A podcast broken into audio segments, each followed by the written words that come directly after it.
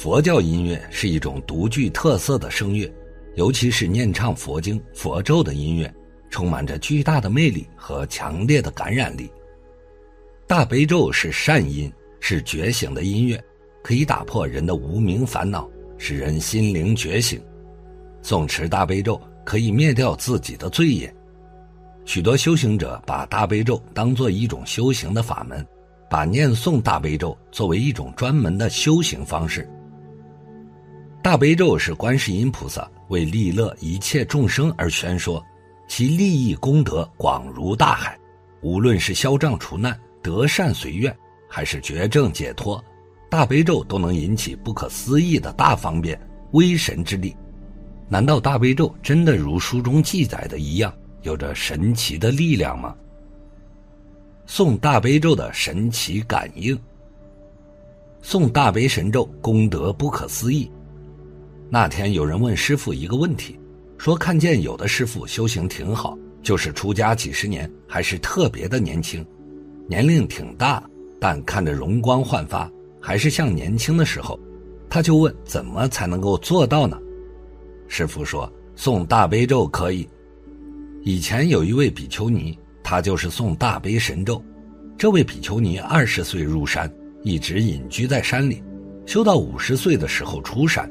出来的时候，大家看他没有变化，跟二十岁的时候一样年轻，而且皮肤更洁白。大家都很奇怪，说他怎么这么年轻，怎么一点都不见老？就问他是怎么修行的。他说他每天坚持念大悲咒，喝大杯水，然后吃山里头的野果。他不但特别年轻，眼力还特别的好，就是看到很远的地方，隔着树林都挡不住他。他都能够看过去，就像天眼通一样，看得特别远。他走路非常快，年轻人都走不过他，追也追不上。而且他经常念诵大悲咒，因此经常遇到护法神现真相。他在山里有时候也会碰到蛇，一般人碰到蛇都会吓坏了，但是他碰到蛇，他就念大悲咒，那些蛇就从他的旁边慢悠悠地游走了。从来没有伤害过他。有一次，他送大悲咒，天上好像飘下了很多白色的小莲花，还特别香。这位比丘尼修了三十年的大悲咒，因此才使得自己容颜不老。所以现在爱美的人要多念大悲咒，不需要去化妆，也不需要整容，因为整容不仅伤害自己的身体，也很容易给自己带来烦恼。以前有一位女孩子觉得自己不够漂亮，事实上她五官还算端正，就觉得鼻子比较低，她就做了个隆鼻的手术，把鼻子弄高点就比较好看了。一开始人人都说她像明星，可是过了几年之后，这个鼻子就老出问题。这个鼻子不仅会动，还一碰就歪，而且还特别的痒，痒起来鼻涕眼泪一起流。这个女孩子非常难受，而且一打喷嚏。鼻子就好像要掉下来，所以他这个鼻子就成了问题，稍微不小心鼻子就歪了。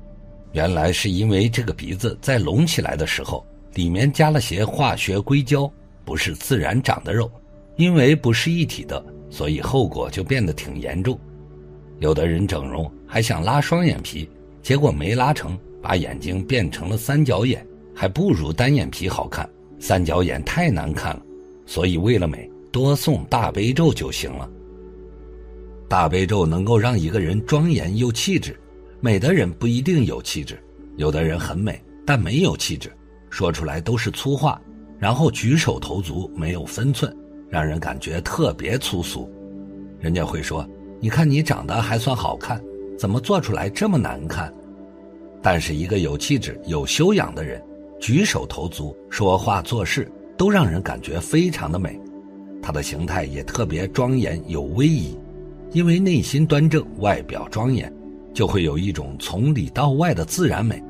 这个美不是整容整出来的，整容只能改变五官，整不出气质来。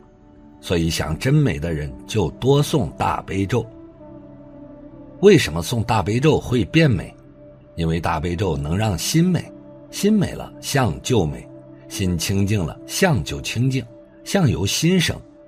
如果自己的心发生了变化，心境也就不同，同一个人微笑的时候照镜子是一副样子，生气的时候照镜子是另一副样子。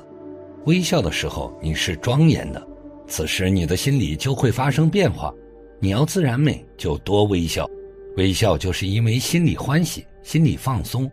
经常有慈爱的人，有悲心的人，他心里就没有那么多恨，没有那么多不好的心态，他的心自然就是美心。美了，他的脸色，他的容貌，他的皮肤就会光亮，他的肌肉就会均匀和谐。所以心美了，相就美。我们看看佛陀和菩萨们，都特别庄严。让人看到了都很欢喜，因为他们微笑，用慈爱的眼睛看众生，所以你自然就觉得清净庄严。因此，我们要长期诵读。不过，我们在念诵过程中需要注意以下几点，这样才会有更好的效果。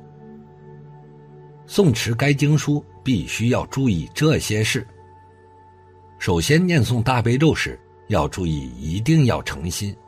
现在就是今生一切所求，你所有的希望，一切的要求，若不果随者，若不得到满你愿的，果随就是满你的愿，随心满愿，不得为大悲心陀罗尼耶，这也不能称作大悲心陀罗尼的神咒。但是有一点，我们先讲明白：你若念大悲咒，一边念一边害人，一边偷东西，一边去闲言妄语，酒肉什么都做，就没有了功效。不善就包括你种种邪僻的行为，比如伤生、偷盗、闲言妄语、饮酒这种种行为，你行的不正当，除不至诚。你要是马马虎虎的念，看看到底有没有灵验。你不试就灵验，你若一试就不灵验，因为佛菩萨不是要你来试验的，佛菩萨可以试验众生，众生不可以试验菩萨。总的来说。这句话表达的就是诵读大悲咒时需要诚心，保持善念。如果有邪念，念诵多少遍都是没有用的。其次是不可对咒生疑心。这个咒说是这么有感应，但是我也没有看见究竟真的假的，对这个咒就不信。一旦有了这样的想法，念诵就失去了效果。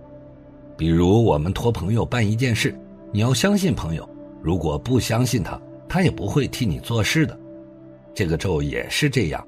若生疑心，乃至很小很小的罪或很轻的罪孽，也不得灭。你念五遍，就每一天都要念五遍。记不清楚，不知道有没有念五遍，那你一遍都不成立的。就在这个地方，必须要记得清清楚楚。说我念咒就入定，你念咒就睡着了，那算不算呢？那也不算。疑心是说我做一点坏事不要紧，这神咒不知道的。我现在没念咒，咒神没有跟着我来，我就喝一点酒，大约没关系。这就是生少疑心，对咒没有信心。对咒有信心，就是丝毫都不怀疑，循规蹈矩，依法修行。若生少疑心，小罪轻业都不消灭，况且重罪更不可能灭了。然而你的重罪虽然不能即刻消灭。但是还可以远作菩提之因，将来就会生菩提芽，结菩提果，所以因种下去，早晚是会生出菩提芽的。因此，我们在念诵过程中一定要注意这些，才能够心无杂念的念诵经书，长期坚持，神奇的感应就会出现。然而，在修大悲咒的时候，很多人对大悲咒手印很感兴趣，接下来就告诉大家。大悲咒手印怎么样结？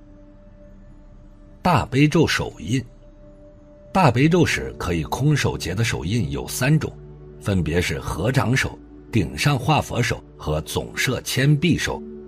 所谓合掌手，就是双手合掌置于胸前的一种手印，比较普遍。顶上画佛手是指双手手根相连，做翼状展开，手掌做弧形，就像托着一尊佛像一样。总摄千臂手是一种比较普遍的打坐姿势，手心向上，右手置于左手之上，双手置于腹部丹田处。可修行念大悲咒结这个手印有什么好处呢？